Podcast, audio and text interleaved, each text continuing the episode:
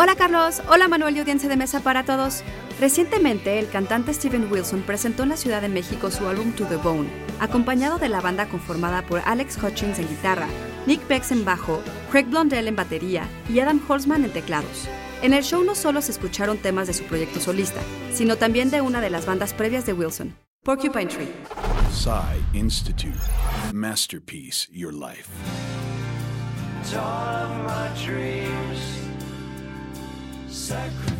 Wilson se dio a conocer como vocalista, guitarrista, productor y compositor de Porcupine Tree, banda muy reconocida en la escena del rock y el metal progresivo.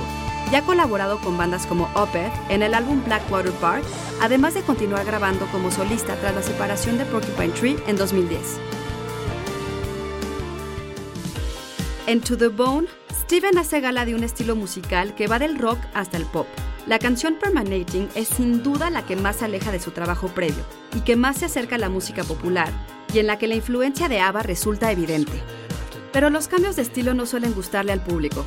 Opeth fue una banda que pasó del death metal a rock progresivo, algo que no agradó a muchos fans, y en una entrevista reciente, Wilson confiesa que le encanta hacer enojar a sus fans.